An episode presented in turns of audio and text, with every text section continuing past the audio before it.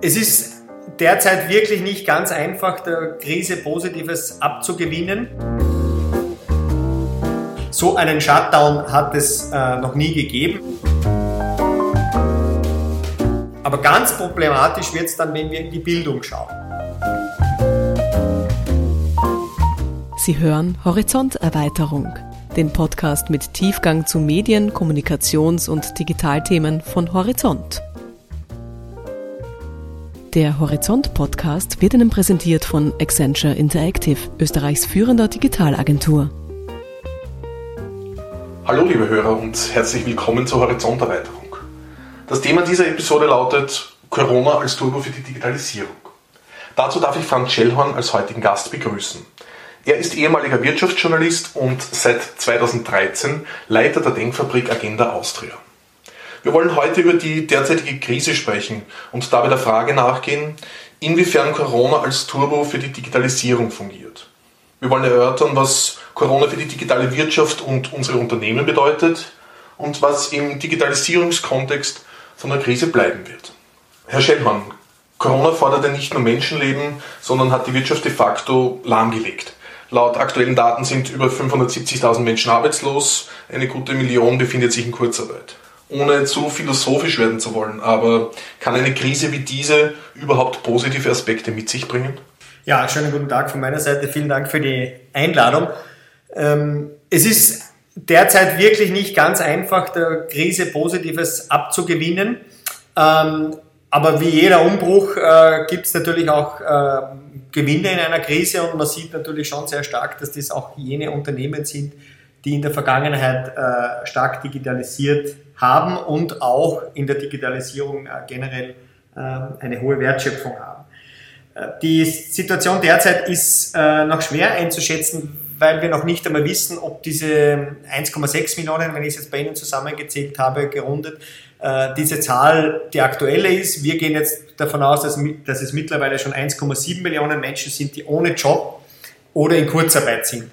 Und alles entscheidend äh, wird die Frage sein, wie schnell man Menschen wieder in Beschäftigung bringt und wie weit man die Arbeitslosigkeit wieder zurückdrängt. Wenn man das einmal geschafft hat, äh, Pleitewelle verhindert hat, Menschen in Beschäftigung zurückgebracht hat, dann kann man sich schon auch eingehender mit der Frage beschäftigen, wo sind denn die positiven Aspekte dieser Krise? Derzeit hielt ich das für etwas verfrüht.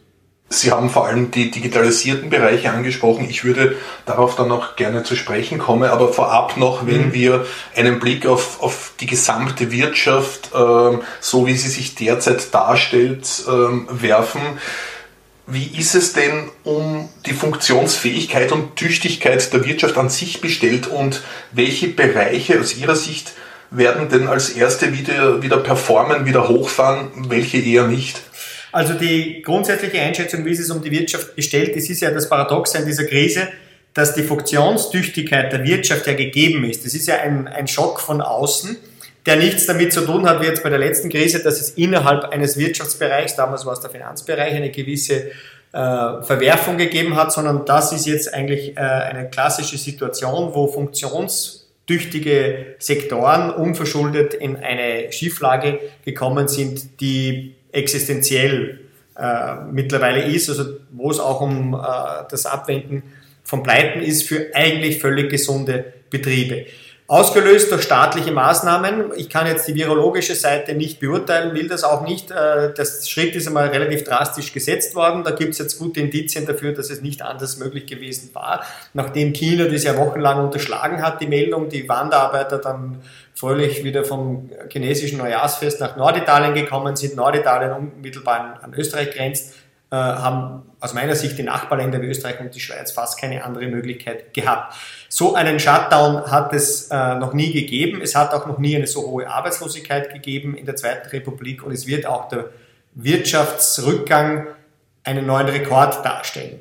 Man muss natürlich fairerweise dazu sagen, dass es anders ist als in den 30er Jahren. Also man kann diese äh, beiden, die Weltwirtschaftskrise 30 und, also 29, 30 und jetzt nicht vergleichen, weil wir auf einem relativ äh, höheren Wohlstandsniveau sind. Also das ist, das ist leichter heute 10% zu verlieren als damals, aber es wird schlimm genug sein und es wird vor allem eine Pleitewelle drohen, die so noch nie da gewesen ist. Aber was wir sehen in den letzten Wochen ist schon auch, was passiert, wenn globalisierte Warenströme nicht mehr stattfinden und wenn wir kein Wachstum mehr haben. Ähm, es wurde uns ja lange erzählt in den letzten Jahren, wir brauchen kein Wachstum mehr, wir müssen uns von diesem Wachstumszwang befreien. Wobei hier ja oft übersehen worden ist, dass wir sehr stark qualitatives Wachstum haben, nicht mehr nur quantitativ, also nicht mehr nur mehr Güter produzieren, sondern dass wir auch sehr stark in die Qualität des Wachstums gegangen sind, äh, Innovation, Technologien und so weiter. Aber man sieht, wir brauchen Wachstum, weil ohne Wachstum können wir die äh, Krise am Arbeitsmarkt niemals in den Griff kriegen und ohne Wachstum können wir auch die Schulden nicht zurückführen. Das heißt jetzt nicht, dass man sofort auf Nachhaltigkeit und das alles verzichten muss, aber wir sehen, Wachstum nützt nicht den wenigen, sondern den vielen. Und wenn das Wachstum nicht mehr da ist, sind nicht wenige betroffen, sondern viele. Und äh, der Anblick auch ohne globalisierte Handelsströme ist kein wahnsinnig schöner, wie wir derzeit sehen. Das ist so eine wichtige Lehre, finde ich. Weil Sie gefragt haben, welche Bereiche als erste wieder performen, das hängt auch sehr stark davon ab, wie es unseren Handelspartnern geht. Ähm, Österreich ist eine, eine sehr offene Volkswirtschaft. Äh, wir erwirtschaften mehr als die Hälfte unseres Wohlstands jenseits äh, der Landesgrenzen. Und wenn man sich die zehn wichtigsten Handelspartner anschaut, dann sehen wir, dass acht schwer von der Krise betroffen sind, teilweise äh, schwerer als Österreich, einige so schwer wie Österreich und zwei weniger stark betroffen. Die sind unglücklicherweise jetzt nicht die, die, die wichtigsten Handelspartner.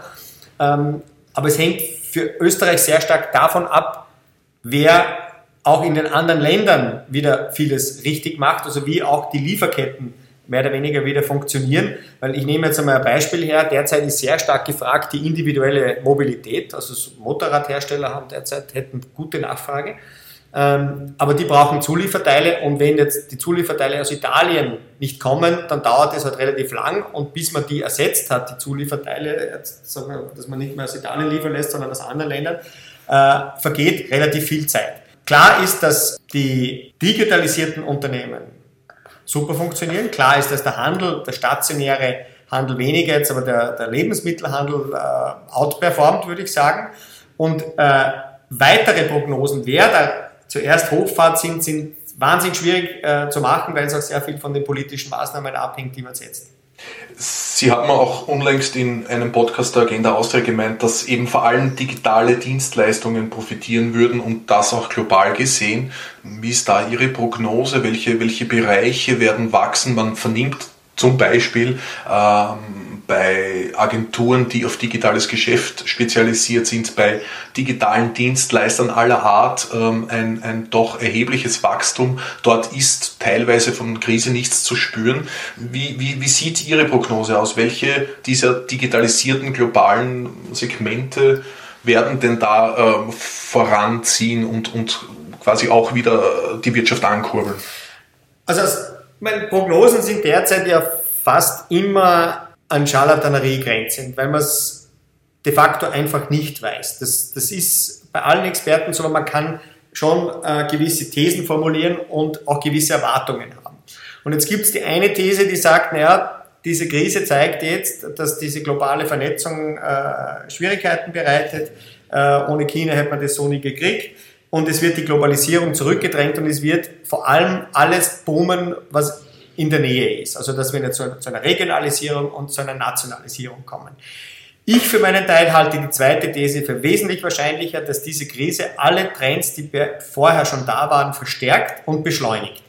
Dazu zählt auch die Globalisierung und vor allem die Globalisierung äh, der Dienstleistungen durch die Digitalisierung, weil es einfach jetzt offensichtlich wird und es wird in vielen Firmen jetzt endlich aufgeschlagen sein, was es heißt, wenn es einen Shutdown gibt und man nicht digital sein Geschäftsmodell betreiben kann. Also da werden hier sehr viele Betriebe noch einmal ordentlich auch nachrüsten und sich überlegen, wie sie digital funktionieren können, weil ja jeder eine zweite Welle ähm, befürchtet.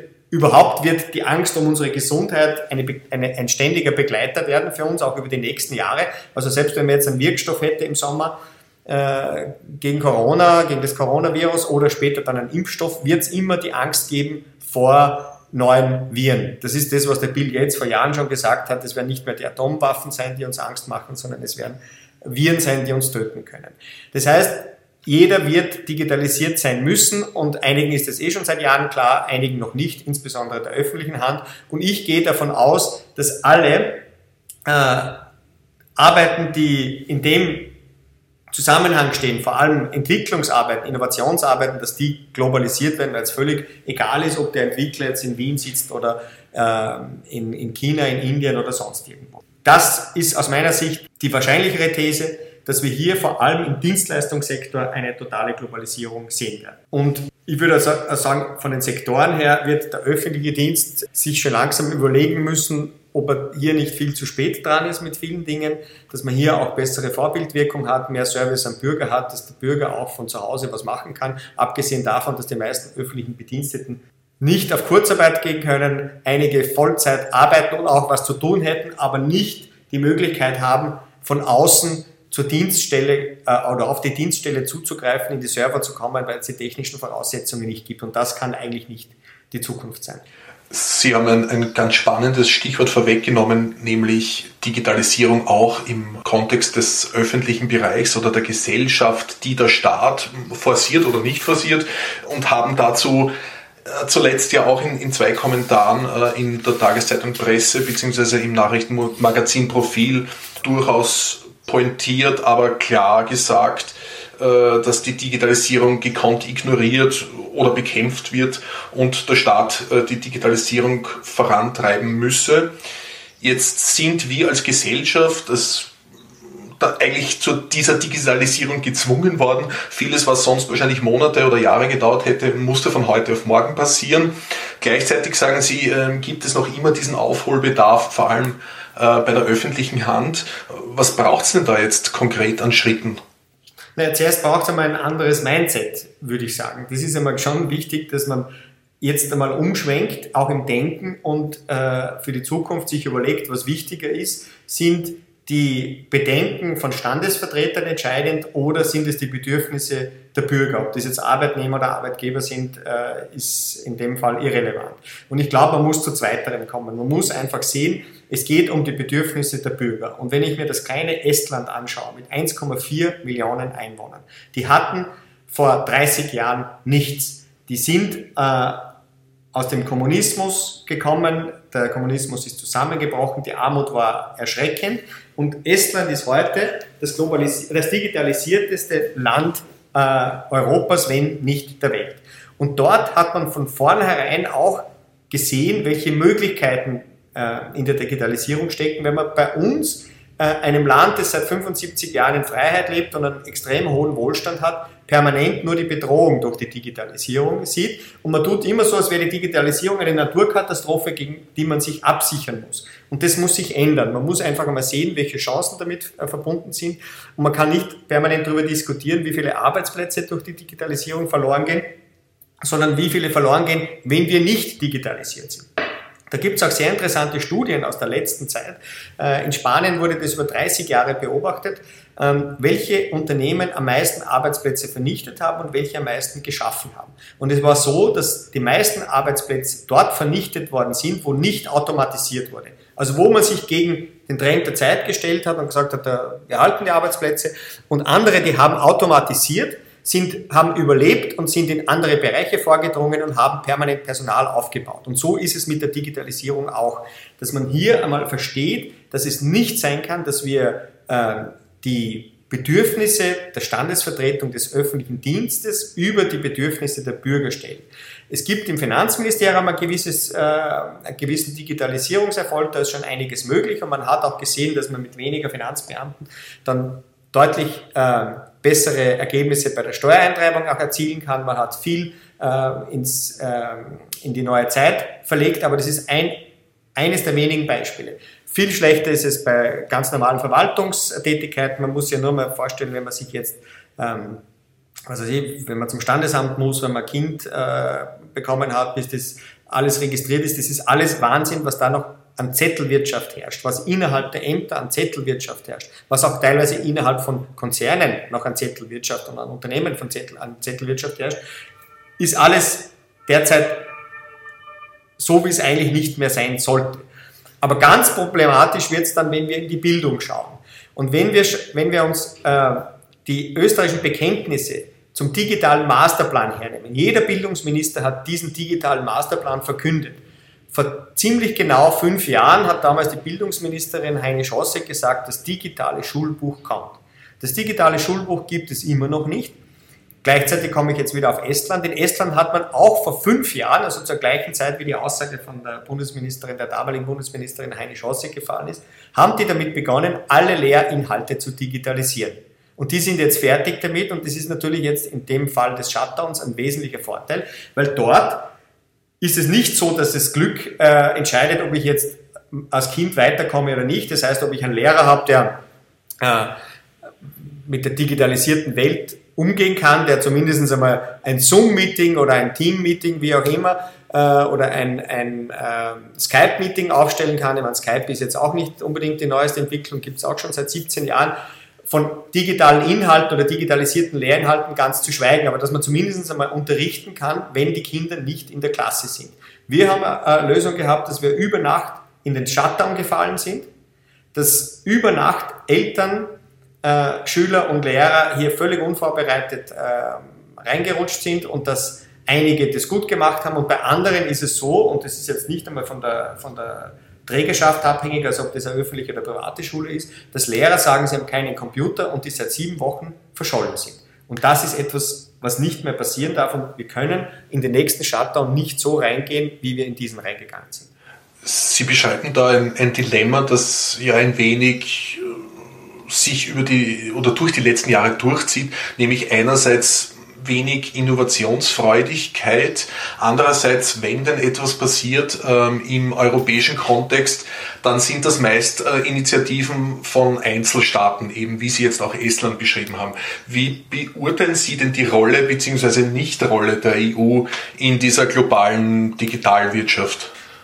Ähm, ich weiß nicht, ob es Aufgabe der EU ist, äh, die Digitalwirtschaft voranzutreiben. Wir muten der EU ja einigermaßen viel zu. Wir haben aber andere Bereiche, wo sie eigentlich Kompetenz hat oder auch ihr zugeschrieben worden ist, wo sie einerseits ganz gute Ergebnisse erzielt, andererseits weniger gute, dass jetzt zum Beispiel der Binnenmarkt nicht aufrechterhalten werden konnte. Also die Warnströme in der Corona-Krise ist schon ein Sündenfall für die äh, EU. Ich glaube nicht, dass die EU die Digitalisierung verordnen kann. Ich glaube, dass einfach äh, einzelne Länder zeigen, was möglich ist, dass man hier auch sich selbst schon auf die Beine stellen muss, dass man vielleicht äh, auf europäischer Ebene auch einmal das, das Problem besser einschätzen kann, besser beurteilt und einmal fragt, naja, was ist denn die Rolle eigentlich Europas in, die, in der digitalisierten Welt von morgen?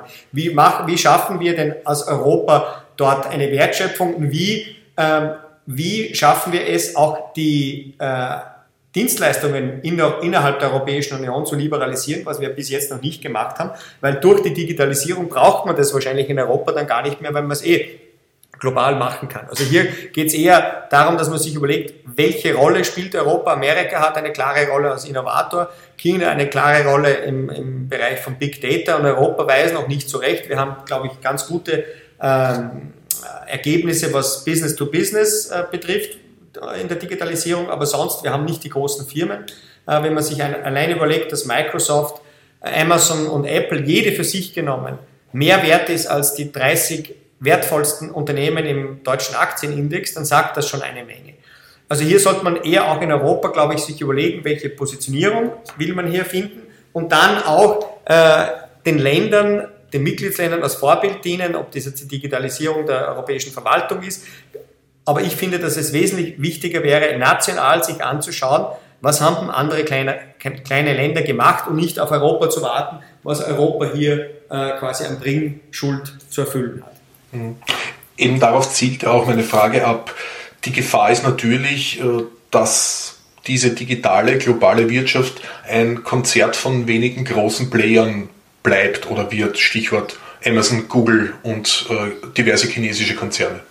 Ja, das ist natürlich eine große Gefahr, dass es auch hier zu einer Oligopolisierung kommt, wobei man jetzt immer wieder dazu sagen muss, was man bei Amazon unterschätzt, dass ja da immer wieder lokale Händler auch eingebunden sind. Aber das ist natürlich klar, äh, da haben die Amerikaner halt auch äh, wesentlich mehr äh, dazu beigetragen, dass sie jetzt dort stehen, wo sie stehen. Ähm, sie haben dort eine Risikokapitalkultur. Bei uns ist sogar das Risikokapital noch staatlich in Österreich. Also das, das, der größte Player immer noch ein staatlicher Player. Also die Heuschrecken sind sogar verstaatlicht. Und ich weiß einfach nicht, äh, warum man in Österreich immer noch glaubt und in Teilen Europas ebenso, dass der Staat entscheiden kann, was Innovation ist und was nicht, also was sich halten wird im Markt und was nicht. Und die Amerikaner haben dann ganz einen anderen Zugang und die Chinesen haben halt eher jetzt, sage ich mal, auf äh, andere Themen gesetzt, äh, noch einmal Stichwort Big Data.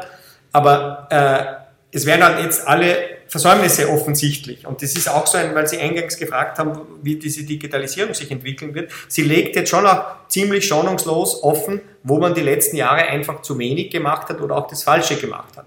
Und bei uns ist halt die Diskussion immer darüber geführt worden, wie man Digitalisierung verhindern kann, weil man damit geglaubt hat, Arbeitsplätze zu erhalten. Das ist wirklich empirisch einfach nachweisbar falsch. Es ist das Gegenteil der Fall. In Amerika werden die Arbeitsplätze geschaffen, vor allem in der äh, digitalisierten Welt. Also da fällt nicht nur, fallen ja nicht nur Jobs weg, sondern es entstehen ja zig neue Jobs, also allein was in den letzten zehn Jahren entstanden ist und das ist erst der Anfang.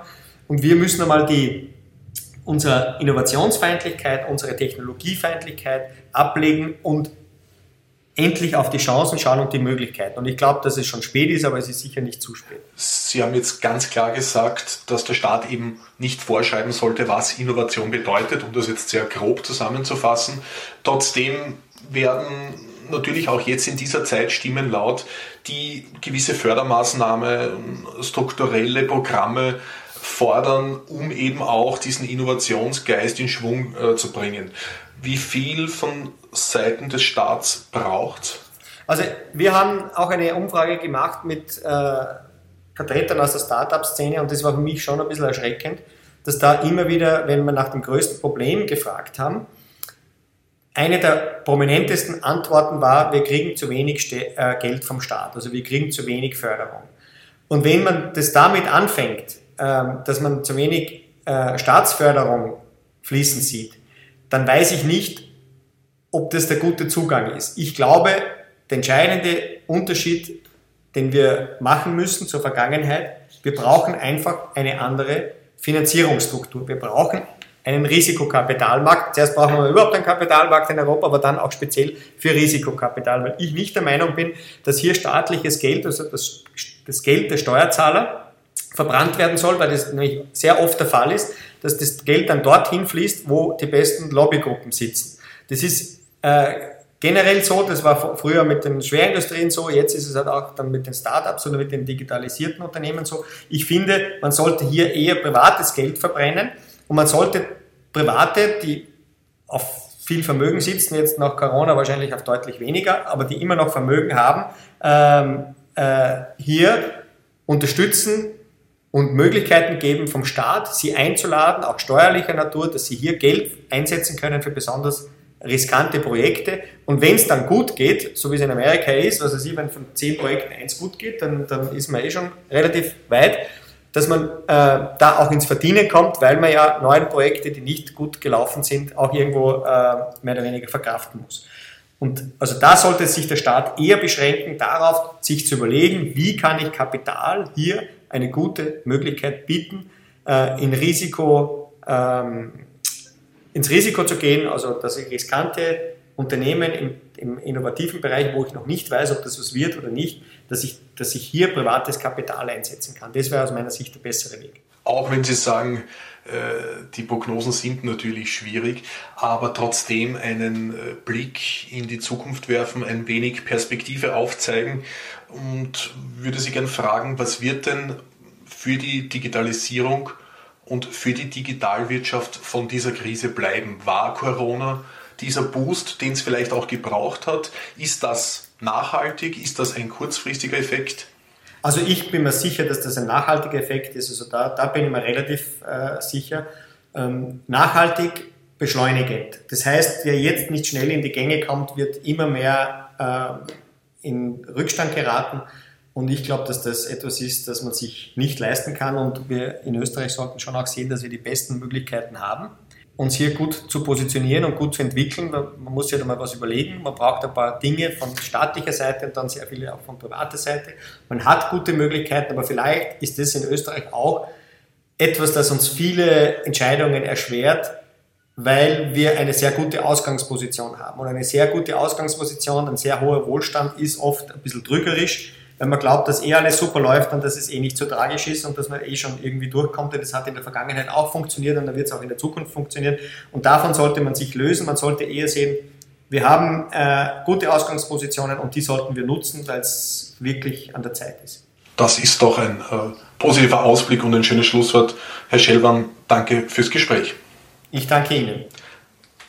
Damit darf ich mich für Ihre Zeit bedanken. Danke fürs Zuhören. Bewerten Sie unseren Podcast und teilen Sie ihn. Wir hören uns.